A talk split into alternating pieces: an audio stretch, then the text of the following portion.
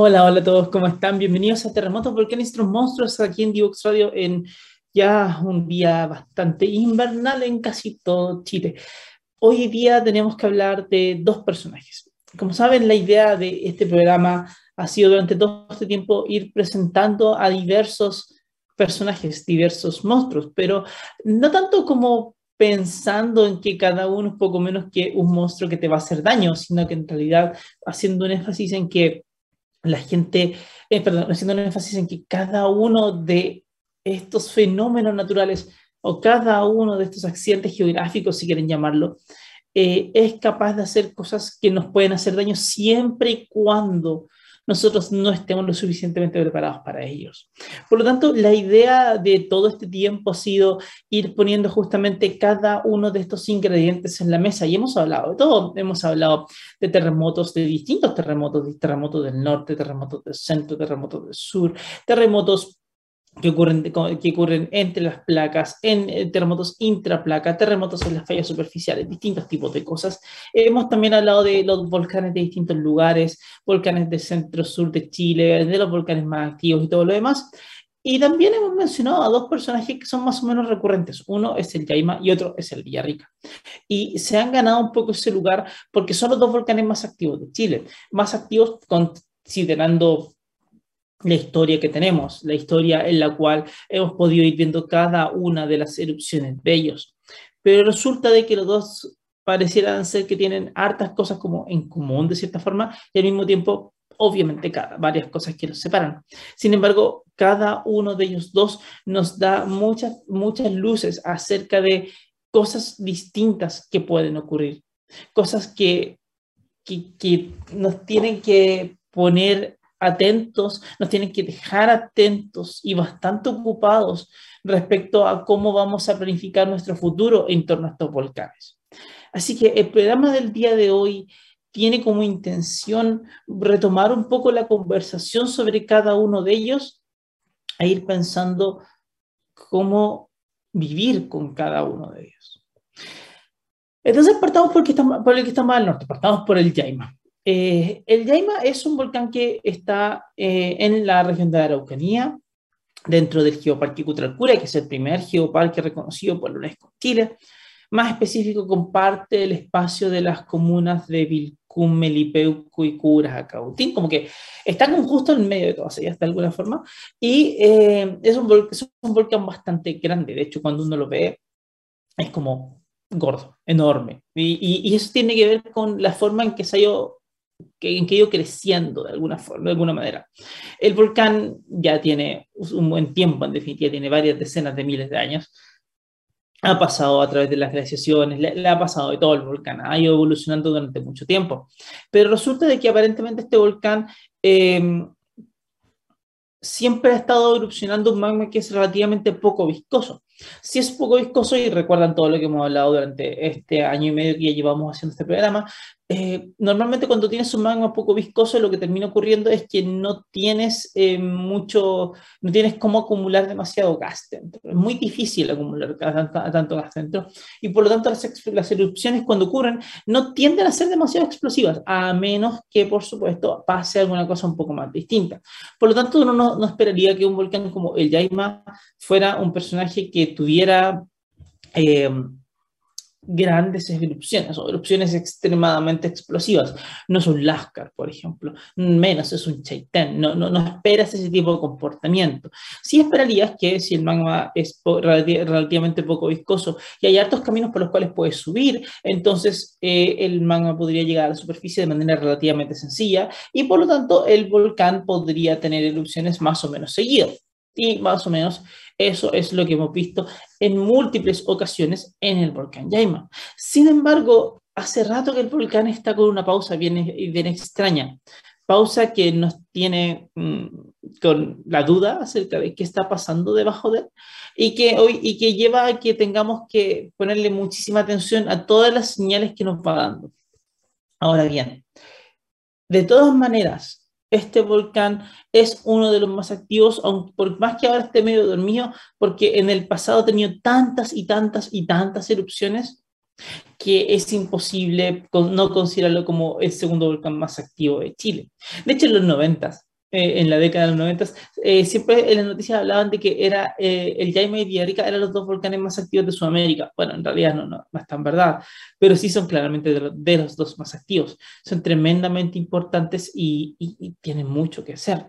En los 90 también, el volcán Jaime era un volcán que, estaba, que era bastante conocido por tener una fumarola. De hecho, hasta fines del 2000, de los 2000, era un volcán con harta fumarola, hasta que tuvo su última erupción el 2000, desde el 2007 que tuvo un, pequeño, un pequeño eh, espacio ahí con una erupción relativamente chica, hasta ya el 2008 que comenzó una erupción que eh, mucha gente la recuerda porque comenzó un primero de enero del 2008, casi como si el volcán tuviera la necesidad imperiosa de decir feliz año nuevo a todo el mundo.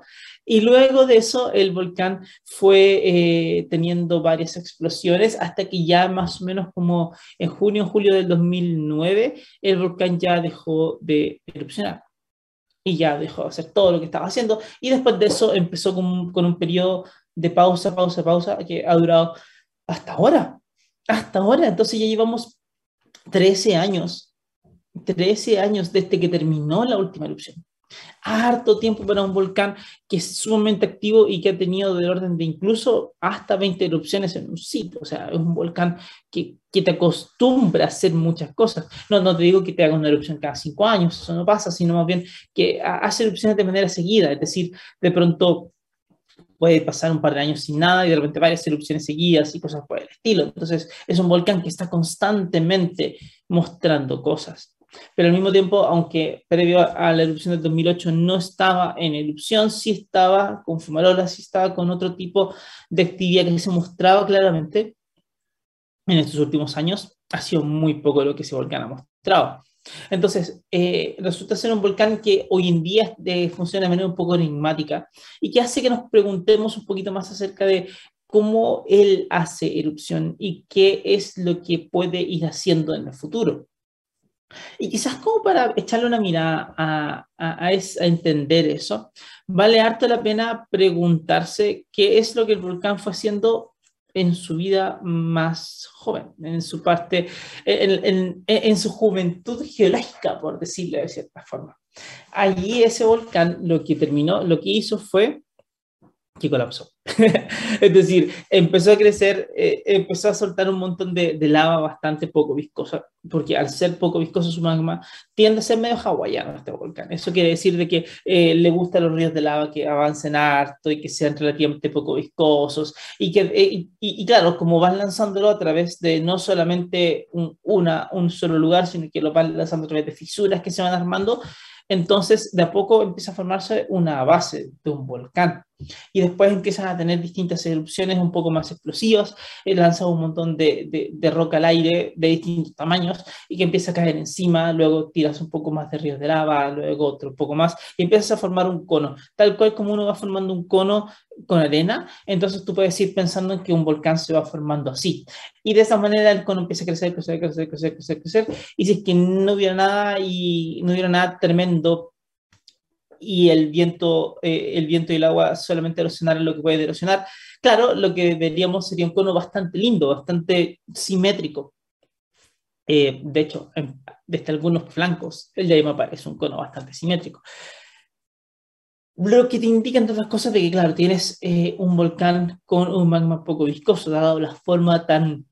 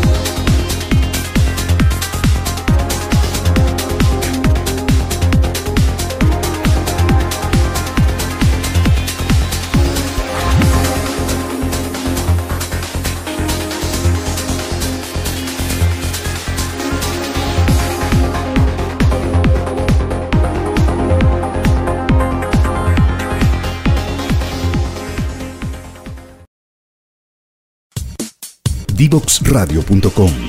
Codiseñando el futuro.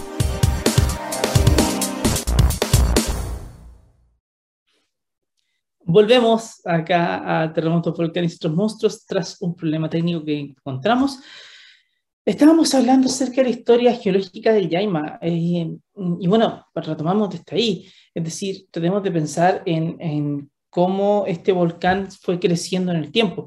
Lo que les comenté, en caso que, que lo hayan alcanzado a escuchar, era que el volcán fue armándose de a poco. Eso quiere decir de que como para que haya una erupción, lo que tú necesitas es que el magma llegue a la superficie.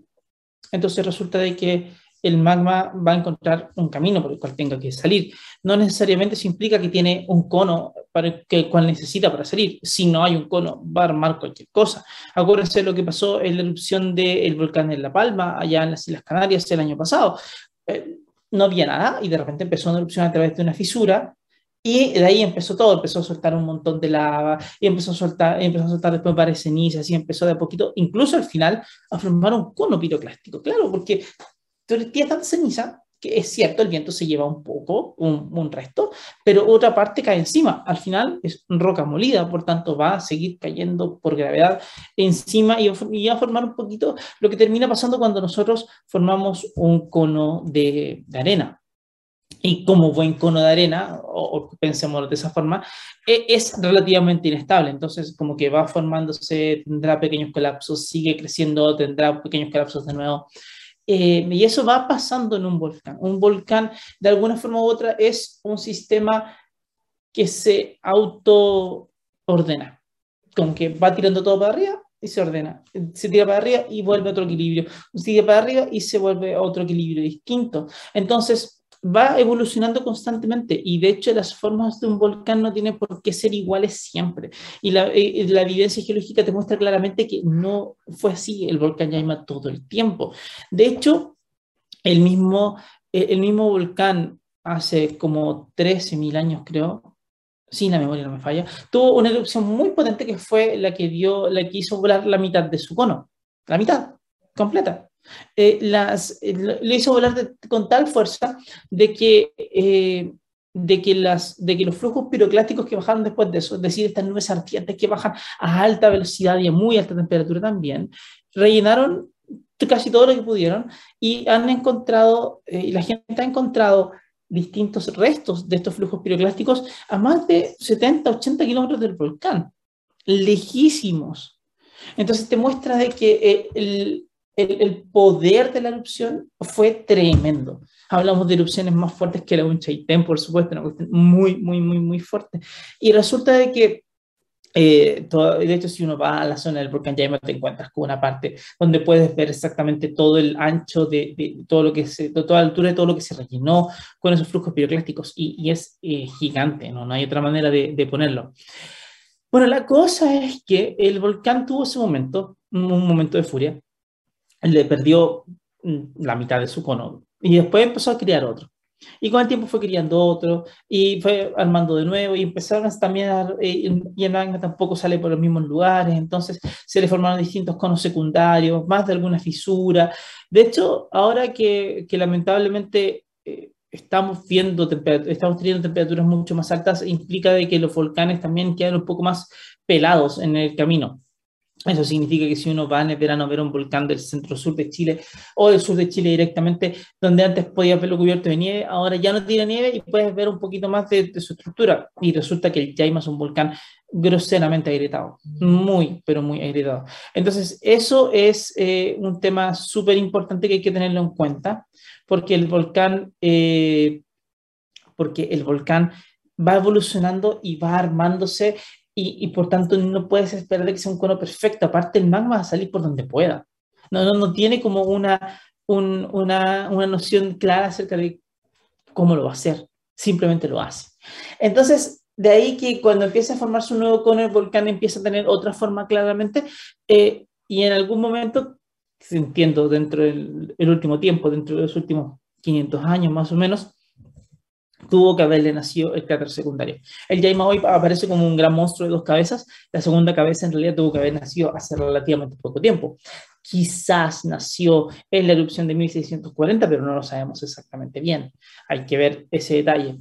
Y, así el volcán ha ido cambiando en el tiempo. Claro, son varias decenas de miles de años de, evolución, harto tiempo. Entonces, el, volcán obviamente ha ido cambiando, va a seguir cambiando. La forma que tiene hoy no es la última forma que vamos a ver del volcán.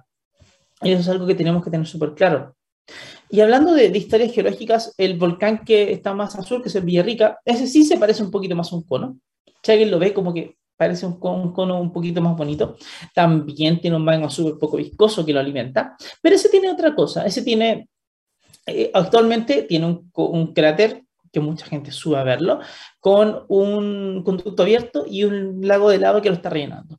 Entonces, eh, dependiendo de cuán alto puede ser el río de lava, alguien, o sea, el, lago de lava, alguien puede ver el lago de lava, está arriba, con las explosiones y todo lo demás. Ese volcán, si, si, lo queremos entender de una manera, es como que está constantemente haciendo erupción, porque el lago de lava técnicamente está, está llegando a la superficie.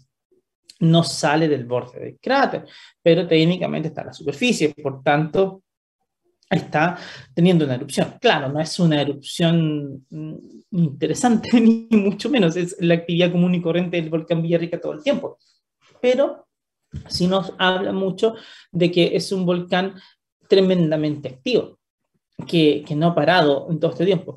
Sus erupciones más grandes, las últimas las, vamos, la, las conocemos, 1964, 1971, 1984, 2015 pero, eh, pero entre medio siempre ha mostrado cosas.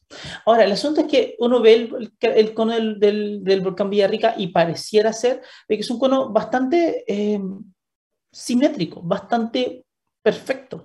Pero si lo ves con atención, no lo es tanto. Si uno lo ve con atención, en realidad hay como varios cambios en la misma pendiente de este cono y resulta de que son esa evidencia, es evidencia de él nos muestra que en realidad hay dos grandes colapsos del volcán.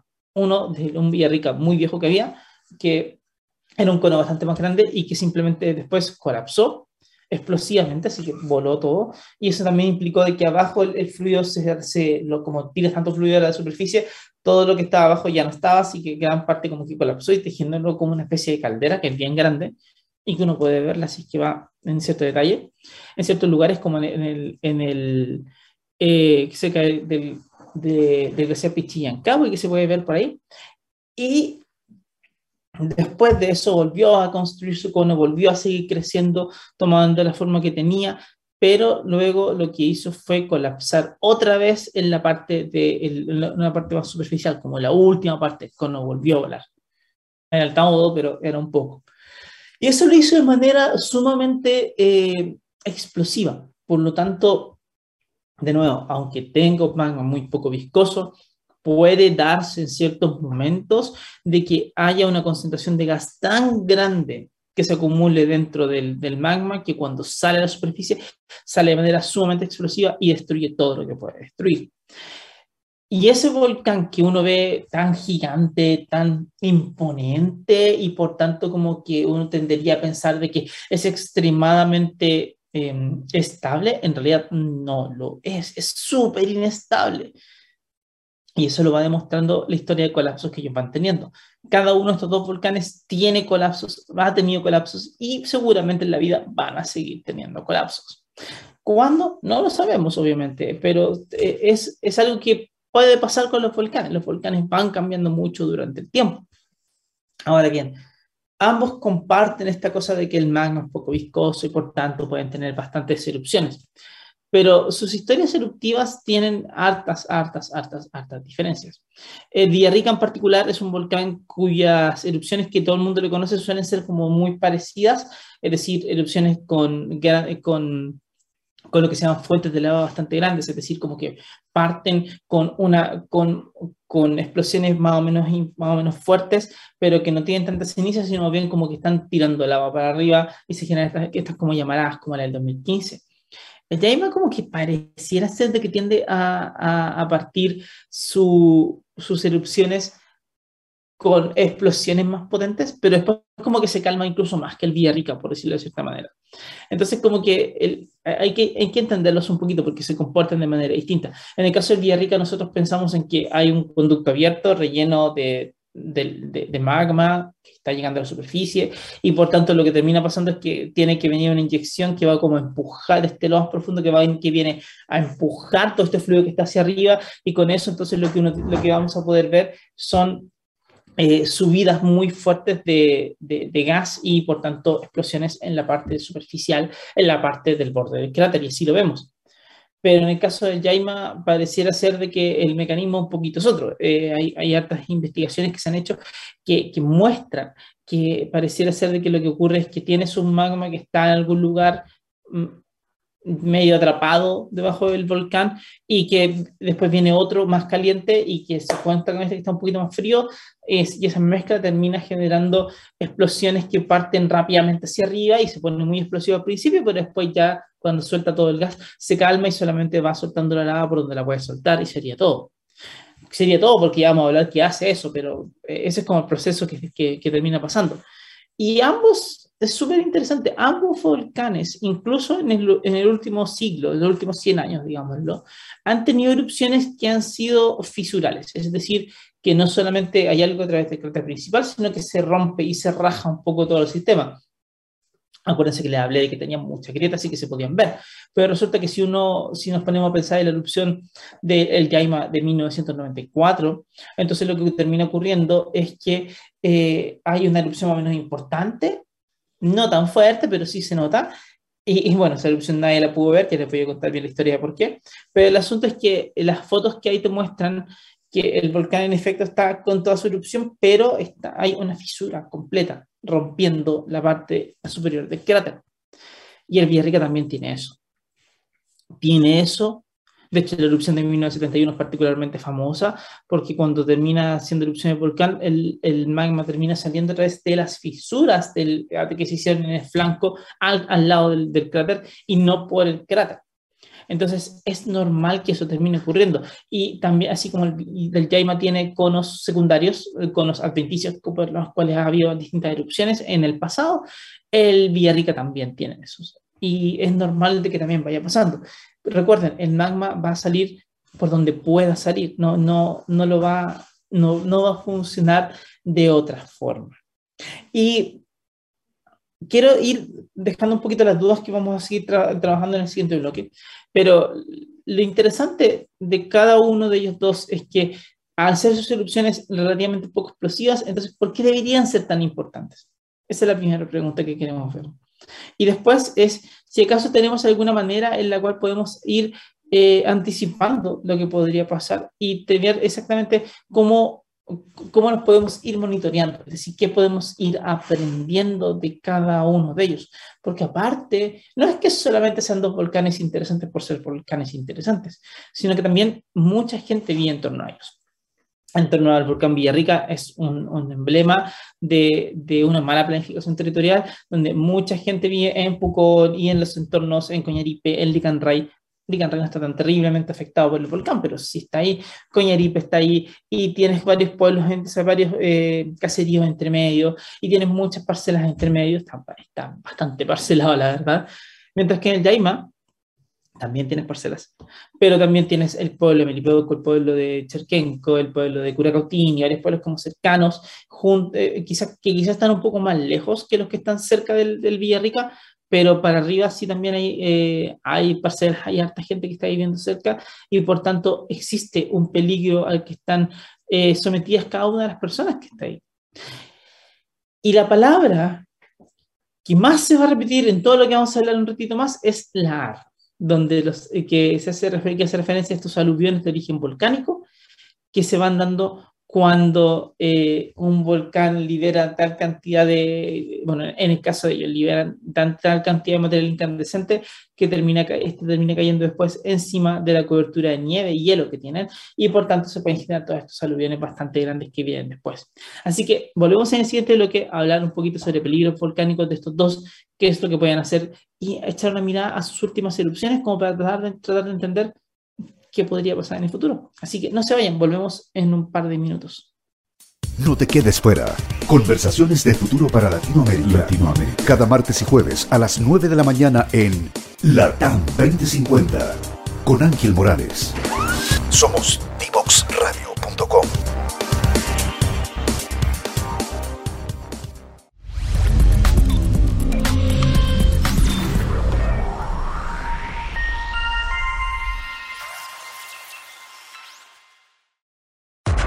Te invitamos a conocer el destacado rol central de la educación técnica profesional en Chile, sus innovaciones, desarrollos y el importante impacto que genera en las personas y los territorios.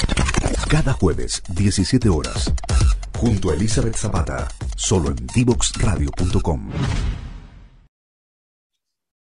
Continuamos en Terremotos, Volcanes y otros monstruos aquí en Divox Radio hablando sobre el Villarrica y el Yaima, que son los dos volcanes más activos de Chile un poquito tratando de entender qué, qué pasa con ellos y, y, en, qué, en qué están. Pues bien, antes de ir a hablar acerca de qué están, que sería como la última parte de lo que queremos eh, tocar el día de hoy, necesitamos conversar acerca de, de qué han hecho. Ya vimos la parte geológica, la parte como la historia más antigua de ellos, pero resulta que cada uno de ellos tiene historias súper interesantes en, en, sus últimos años. Eh, el Yaima ha tenido erupciones bastante importantes eh, durante, el tiempo, durante los últimos 100 años.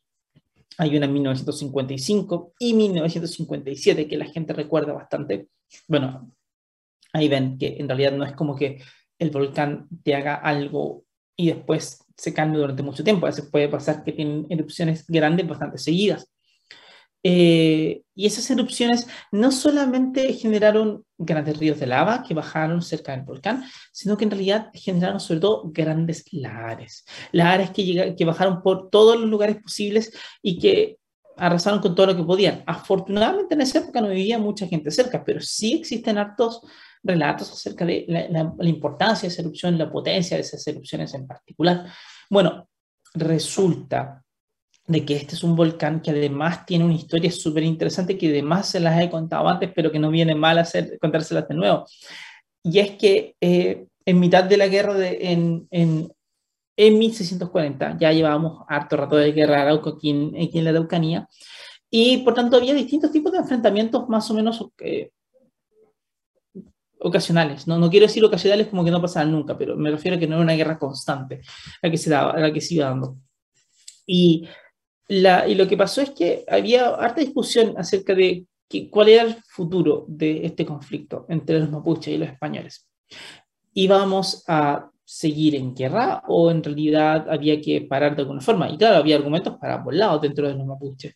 Por un lado, seguir en guerra implicaba eh, defender la tierra, que es una noción muy importante para la conmovisión propia del pueblo mapuche de que es de que la tierra de la forma en que, en que la entienden eh, es, un, es, un todo y por tanto no puedes alterar ese equilibrio que te van dando las distintas fuerzas que también están jugando dentro de esta, de esta tierra. Y por lo tanto eh, es importantísimo de que se pueda defender. La defensa, vamos bien, no, no es como lo que una persona haría como por un privado por su terreno, sino más bien lo que es para la comunidad como una defensa más comunitaria de algo en particular. Eh, eso, ese tipo de, ese tipo de, idea eh, servía porque había que se utilizaba para poder también eh, justificar el, el, hecho de, de, poder ir a pelear en definitiva. O sea, había un motivo para el cual hacerlo. Y en ese motivo se fueron perdiendo muchas vías también. Todo por expulsar a este invasor. Pero cuando se van perdiendo muchas vías también hay un gran impacto dentro de cada uno de los miembros del pueblo respecto a qué es lo que puede pasar en el futuro, respecto a cómo van a, cómo van a continuar, que tenemos que seguir perdiendo la vida de todas las personas. Y la, pero la respuesta, por supuesto, no. La idea es que no, no se pierda la vida de las personas a menos que tengas algún motivo y aún así tampoco la idea es que siempre hay que resguardar la vida de las personas. Y en efecto, eso era, era la otra como escuela de pensamiento, si quieren llamarla, donde lo que tenía, donde lo que se pensaba, lo que se buscaba, era justamente detener un conflicto para no tener que, para no tener que, no, para no, para no tener un problema, es decir, para no seguir teniendo más pérdida de vidas. Esa era la intención de parte del pueblo el asunto es que llega justo la erupción de eh, la erupción del Yaima de 1640, que aparentemente fue súper grande. Según, según el registro, según el, relato, eh, hay una referencia que el volcán se parte lo cual podríamos hablar que tiene sentido con una erupción fisural, como lo hemos visto en otros momentos del volcán. Pero al mismo tiempo también hay una referencia que se generan como grandes, eh, como que los ríos se, se, eh, se calentaron tanto que, que, que, se morían los peces, que todo se moría, que los troncos grandes avanzaban por el río y que se llevaban todo lo que podían llevarse y que el agua estaba muy caliente, que se moría todo. Y, y, segura, y que era un agua muy espesa, lo cual tiene otro sentido si que consideramos una serie de, de, aluviones con mucha carga de ceniza que hace que el agua justamente se espese y que vaya agarrando todo lo que puede y que va bajando todo a través de los, de los canales en los cuales normalmente bajan los esteros, los ríos. Bueno, el asunto es que como eso pasa, eh, la gente falleció, harta gente falleció. Y eso llevó a, a que tanto españoles como mapuches como que se, se, se, pusieran en un lugar bastante complejo porque nunca habían visto eso, nunca habían visto, los mapuches si bien conocían a su volcán hace mucho tiempo, no, no habían visto muchísimo tiempo algo así y, y, seguramente los que estaban vivos en su vida lo habían visto de esa forma, mientras que los españoles eh, nunca lo habían visto derechamente. Los españoles no tenían ni idea de lo que estaban haciendo acá. O sea, no, eh, geológicamente hablando, no tenían ninguna idea. No olvidemos que ellos son los primeros que empiezan a construir fuertes y cosas como roca sobre roca, como lo harían en Europa, y llega el primer terremoto y le bota todo. O sea, esos son los españoles cuando llegan a Chile. Porque obviamente no tenían conciencia acerca de que, de que Chile es un país que se mueve y que pasan muchas cosas en Chile también. Bueno, la cuestión es que después de eso, eh, después de, ese, de, ese, detalle, de ese, episodio, los mapuches como que empiezan más discusiones acerca de, qué tiene, que, de qué significa esa erupción. Porque la Tierra está dando una señal. Y por tanto, bajo esa noción, llegan a que la conclusión es que la Tierra estaba un poco castigándolos por haber tomado el camino equivocado y por tanto el camino tenía que ser el camino de la paz.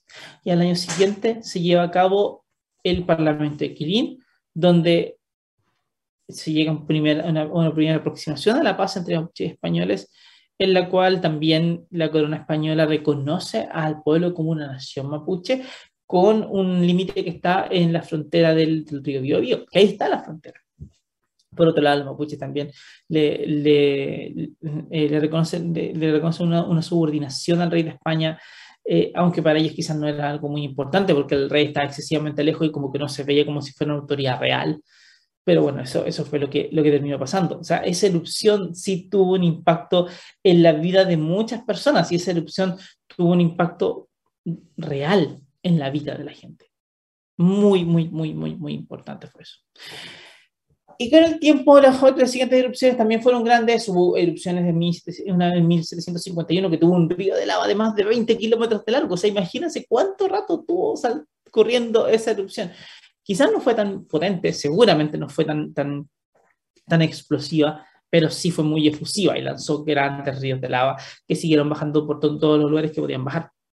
Bueno, el asunto es que después de eso hay varias otras erupciones que van ocurriendo. Les mencioné la de 1955, la de 1957. Hay una que es particularmente famosa, que es la de 1994. No es una erupción muy grande, la verdad es que no lo es, pero sí tuvo un impacto interesantemente raro, porque resulta de que eh, esa erupción primero no la vio nadie en vivo, salvo los, los volcanólogos que pudieron subirse un avión, porque estaba muy nublado. Estamos hablando de mayo de 1994, en el sur llovía mucho más de lo que llueve ahora. Y estaba muy nublado, así que nadie podía ver al volcán, eh, y el volcán comienza su erupción. Y la gente pudo subirse a un, un, helicóptero, en realidad creo que fue un helicóptero que pudieron subir y a ir a hacer un sobrevuelo por donde estaba el volcán y se dieron cuenta de que en efecto el volcán estaba haciendo una erupción más o menos importante y que también era una erupción donde se rompió la parte de cráter y que había una fisura y, fueron, y fue más o menos compleja. Pero el tema es que un río de lava pasó por debajo del glaciar que tenía el volcán y derritió una cantidad de, de, hielo impresionante que generó un gran, un gran aluvión que bajó por, los ríos, por el río rumbo hacia el oeste. Y de hecho llegó a tal punto que hizo crecer tanto los ríos que estaban ahí que se llevó a la mitad de un cementerio de un pueblo que se llama Cherkenko, que está a unos 30, 20, 30 kilómetros del volcán. Es decir, a una distancia bien grande del volcán está Cherkenko. Y se lo llevó, se llevó el cementerio. Eh, y si uno está en esa zona, lo que puedes ver es que eh, para llevárselo, el río tuvo que haber crecido unos 6, 8 metros fácilmente, porque está bastante abajo y aún así eso pasó. Es decir, el Yaima tiene un alto alcance a través de sus, de sus lares, como todo, cada uno de estos volcanes que generan, los generan. Y por más de que eh, uno diga, bueno, ahora ya no tiene tanto hielo, sigue habiendo suficiente como para poder generar lares bastante importantes. Ténganlo por seguro. Luego viene la erupción del 2007-2008. Ah, en realidad hay como erupciones chiquitas entre medio, con pequeñas emisiones de ceniza, el 2002, por ahí, algo, algo relativamente chico. Yo me acuerdo cuando yo era niño, podía haber uno en 1997 con una columna de ceniza más o menos bonita que se veía en octubre, pero no, no, no, era, no, no era nada muy impresionante. Sí, unas opciones de que un volcán estaba bastante activo el volcán seguía teniendo una fumarola, como que parecía ser que tenía un conducto abierto muy parecido al Villarrica en cierto momento y como que se comportaba así. El Villarrica, por otro lado, tiene otra historia que, que si lo vemos por la superficie es bastante más trágica, pero más trágica por, por decisiones humanas, fundamentalmente. El volcán también tiene erupciones que, que, que tienen momentos más, más, bien, más, vigorosos al principio y que luego como que terminan decantando tener varios ríos de lava, pero este volcán hace ya mucho tiempo que se le conoce como un volcán que tiene ríos, eh, que tiene un, un, conducto abierto y un lago de lava que está más o menos presente. Ya, es harto tiempo que se le reconoce así. Y el, asunto con, con, ese volcán es que sus erupciones comienzan con, o sea, suelen tener grandes momentos de, de grandes momentos con, con fuentes de lava, pero eso tiene que ver con que desde abajo, como les comenté, hay hay una fuerza más o menos importante que viene de la inyección de nuevo magma que ayuda a que todo suba. Entonces, varias veces las erupciones del Villarrica han partido cuando alguien se da cuenta que hay un río de lava que de repente apareció. Y que marca que el, el, lago de lava como que ya llegó al borde y empieza a bajar de a poquito por, por, algún lugar y que luego empieza a llegar una nueva inyección y ahí puedes tener una parte más explosiva. Así se fue dando la erupción de 1964, partió en 1963 con este río de lava que de hecho generó las aluviones porque obviamente también va derritiendo toda la parte de un glaciar y eso genera aluviones que van bajando por donde pueden bajar y claro, también genera grandes problemas. Pero luego de 1964 tuvo una parte más explosiva y ahí fue donde se generó una aluvión más o menos importante que destruyó la mitad del pueblo de Coñaripe de la época y más de 30, más de 30 personas murieron. Pero justamente ellos estaban en un, eh, aparentemente en un matrimonio, pero parece que estaban todos juntos en un lugar que estaba completamente expuesto a donde bajaban los aluviones. Por ahí bajan, uno lo ve por arriba, y por ahí bajan los aluviones del volcán, y sin embargo ahí vivía gente. Entonces también uno podría hablar de que, perfecto, hay un desconocimiento respecto a dónde, a qué podía ser el volcán y todo lo demás, y de hecho eh, el pueblo de Coñaripe como que deja de estar ahí y se va un poquito más hacia el sur, contando esa experiencia en definitiva, pero ya ahora, más de 50 años después, 60 años después, estamos eh, en la misma situación. es decir, la gente todavía está viviendo ahí, aunque hay una placa ahora que sí está conmemorando todo, pero está, estamos todavía en, eso. Bueno, continuando, eh, continuando, el volcán Villarrica, después de esa erupción, tiene un momento de paz, tanta paz que incluso el cráter como que se tapa. No, no, no hay fumarola, no se ve este conducto abierto del río de lava, ha tapado, hasta el punto de que hay fotos impresionantes del cráter sin nada. Hasta que en 1971 comienza una nueva, una nueva serie de erupciones. Nuevamente comienza con un río de lava, otra vez. Pero tiene una parte mucho más fuerte cerca, cerca del año nuevo de 1971 de, de, 1972, perdón, es el que por ahí por el 29 de diciembre de 1971 se genera eh, el, la, la, erupción grande. Y ahí es donde se parte el cráter arriba y se generan las dos fuentes de lava y ya se vuelve, se vuelve complejo. Grandes aluviones bajan por casi todos los, por todas las bajadas de, de agua del volcán, eh, se destruyen puentes, más de 10 personas desaparecen o mueren. Eh, y de nuevo, pasa eso en un lugar donde estaba expuesto, altamente expuesto a lo que el volcán podía hacer. Pero lo interesante de la historia, lo trágico de la historia, es más bien lo que nos dice hacia el futuro, que es que hay mucha gente viviendo ahí ahora que no vivía en 1971. Y, y menciono 1971 como algo fundamental porque la erupción, una, no fue tan fuerte, fue potente, pero no fue tan fuerte como otras Incluso la de 1949 fue más fuerte que esa. Y hay erupciones antiguas del volcán que son más fuertes que la de 1971. Pero después ocurre que no ha habido nada, nada más fuerte desde 1971 hasta ahora. Hay una erupción en 1984 que genera un río de lava que duró unos cuantos meses y que en parte ese río de lava se encargó de ir rellenando como los espacios que dejaron abiertos las fisuras de 1971 porque obviamente quedó partido el cráter, así que después sale la lava y empieza como a rellenar los espacios. El, el volcán, recuerden, se va construyendo sobre sí mismo también.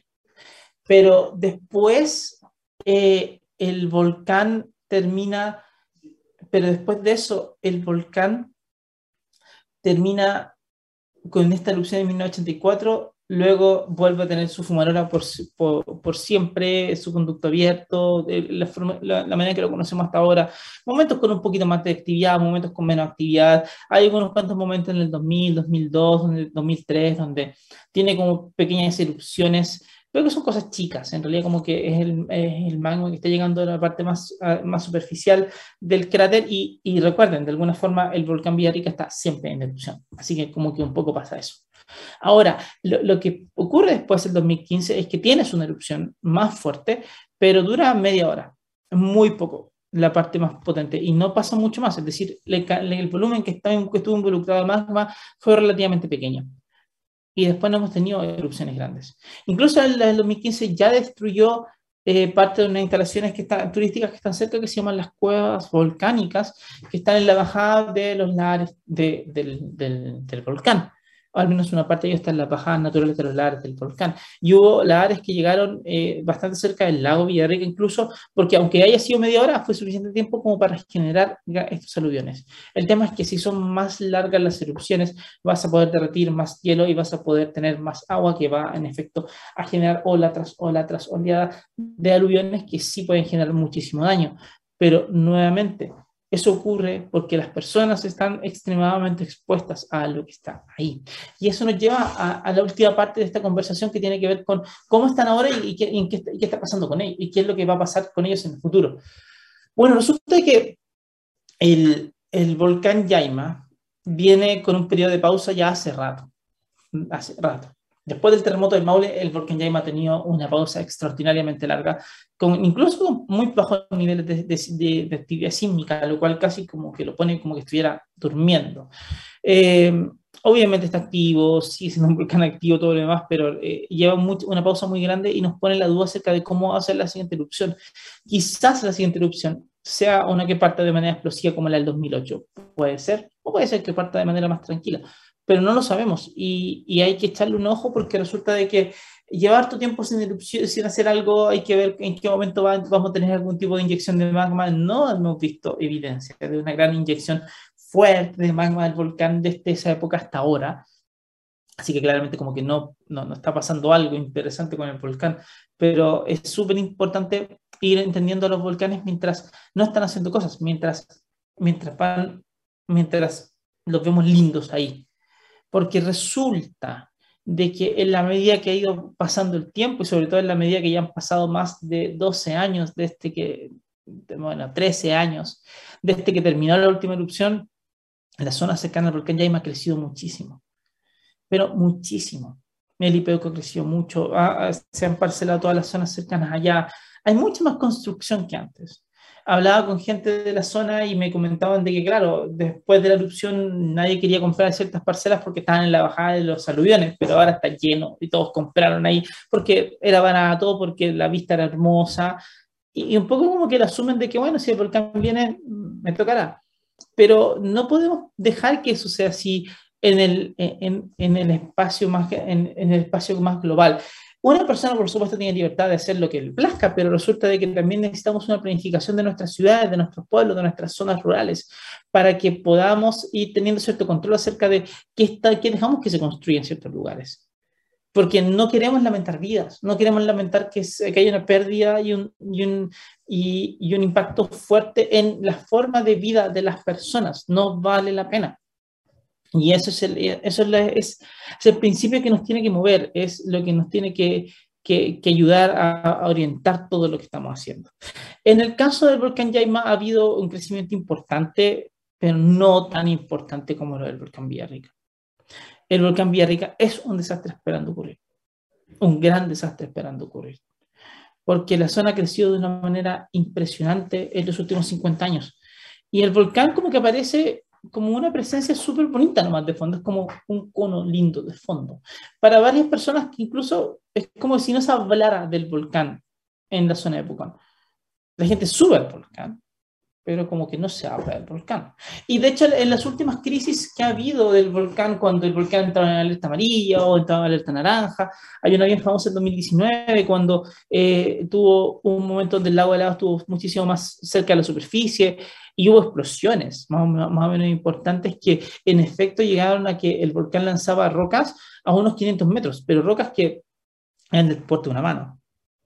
Entonces, claro, uno dice, no, si yo subo tranquilamente voy a ver las explosiones de cerca, pero claro, te llega una roca del porte de una mano a más de 200 kilómetros por hora cayendo encima tuyo, y eso es muy fuerte como impacto y te puede matar arriba. O incluso si no te mata y te rompe, una, te rompe una pierna, ya es un peligro enorme para tu vida, porque tienes que bajar después. Es muy complejo lo que pasa en la zona de Pucón, en la zona de, de, Coñaripe, en toda esa zona lacustre de la región de Araucanía, porque el desarrollo económico se ha generado de tal manera que el volcán como que no, de verdad no aparece en la forma de desarrollo, como que aparece como una atracción turística, pero no aparece como, como un personaje que, que en realidad es el real dueño de la zona. Eh, es el volcán quien define cuáles son los lugares que van a estar más tomados por la área o no. El volcán define por dónde van a bajar los ríos de lava o no. Entonces, eh, el asunto está en que cuando nosotros nos vamos involucrando, metiendo como en los espacios propios del volcán, inevitablemente nos estamos buscando problemas. Y nos estamos buscando problemas bien, bien grandes. Y, lo peor es que como que pareciera ser de que no estamos teniendo una noción real acerca de cuál puede ser el peligro porque no hablamos de ello. Y porque eh, no, y no hablamos de ello porque en parte caemos en el típico mantra que se ha repetido durante décadas en Chile. Es que no podemos hablar de desgracias porque eso ahuyenta el turismo y ahuyenta la inversión. Si, si nuestra economía es tan endeble que no podemos hablar de un peligro que está ahí a la vista de todo el mundo, ¿no deberíamos repensar la forma en que estamos desarrollándonos? Porque el volcán no va a desaparecer, el volcán no va a dejar de hacer erupción, el volcán no se va a calmar, no va a pasar lo que el alcalde de Pucón ha dicho más de una vez, que es como que el volcán se está tranquilizando porque las últimas erupciones han sido mucho más chicas. No es real eso. Entonces, ¿no sería mejor comenzar a pensar cuáles son las actividades económicas que estamos llevando a cabo en una zona así, para poder entender cómo esas actividades económicas son o no son resilientes ante el volcán. Y cuando no lo sean, ver qué podemos hacer. Porque no podemos estar simplemente esperando que algo ocurra y en ese momento llamarlo desastre natural y listo, lavarnos todas las manos acerca de las responsabilidades que podemos tener. No podemos hacer eso. No esperemos a que las vidas de las personas se pierdan otra vez. No esperemos a que el volcán tenga una erupción potente y que los lares que bajen se lleven casas. No esperemos a que la gente, ahora ya, ahora ya tenemos condominios muy cerca de la bajada de los lares de los volcanes. No esperemos que el siguiente paso sea que se construyan todos en la bajada. No. Eso creo yo sería un error brutal, un error grosero. Pero claro, es ahí donde el Estado tiene que aparecer. Es ahí donde hay decisiones de Estado que se tienen que tomar. No es una discusión partidista, pero sí es una discusión política, porque resulta que cada una de las comunidades convive con un riesgo que nunca va a ser cero, pero que depende de sus decisiones el cuál va a ser el nivel de riesgo que van a aceptar, cuál es el nivel de daño que se puede aceptar socialmente en particular. Pero ni siquiera hemos tenido esa conversación. Tenemos que partir teniendo esa conversación. ¿Qué es lo que vamos a, a permitir como un riesgo aceptable? o como un potencial daño aceptable y de ahí movernos para poder seguir entendiendo cómo vamos a generar distintas propuestas económicas, de ordenamiento territorial y de investigación también para poder entender mejor los futuros escenarios, para que tengamos una idea acerca de cómo nosotros nos estamos desarrollando en torno a estos volcanes. Ese es el punto fundamental. Está en nuestras manos, absolutamente está en nuestras manos pero también al mismo tiempo está en nuestras manos y depende de cómo nosotros hablamos con los tomadores de decisiones. Si hay algo que nos va enseñando la historia del volcán Villarrica, la historia del volcán Yaima, es que consistentemente tenemos un llamado a la acción, no a ser espectadores respecto a lo que el volcán va a hacer en algún momento nada más. Mientras el volcán no está haciendo algo, y mientras no estamos en la emergencia, es el momento para discutir exactamente cómo vamos a estar bien parados para la siguiente. El volcán solo nos viene a preguntar cómo estamos. Y la respuesta que le vamos a dar va a, depender mucho de si, o sea, va a definir mucho acerca de si estamos, vamos a tener un desastre o no vamos a tener un desastre. Muchas gracias por estar con nosotros el día de hoy. Dejamos todos los links abajo. Sabemos que pueden ver esto en distintos lugares, pueden eh, seguirnos en LinkedIn, en Facebook, en Twitter, en Instagram, pueden ver esto después en YouTube, en, escucharnos en SoundCloud, escucharnos en Spotify. Así que quedan cordialmente invitados para seguir en la programación de Divox Radio y nos vemos pronto. Que tengan una linda semana. Chao, chao.